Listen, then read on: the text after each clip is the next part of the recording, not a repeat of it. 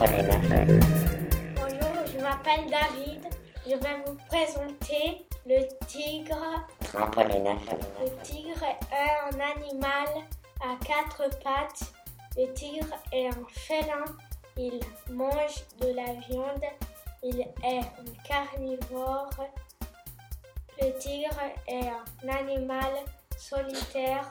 On le retrouve en Asie du Sud et en Sibérie.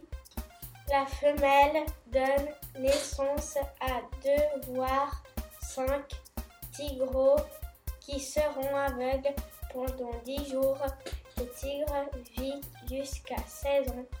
Il peut courir à 50 km à l'heure. Le tigre peut même manger un crocodile. Au revoir. C'était Trampoline FM. Trampoline FM. Ciao, ciao.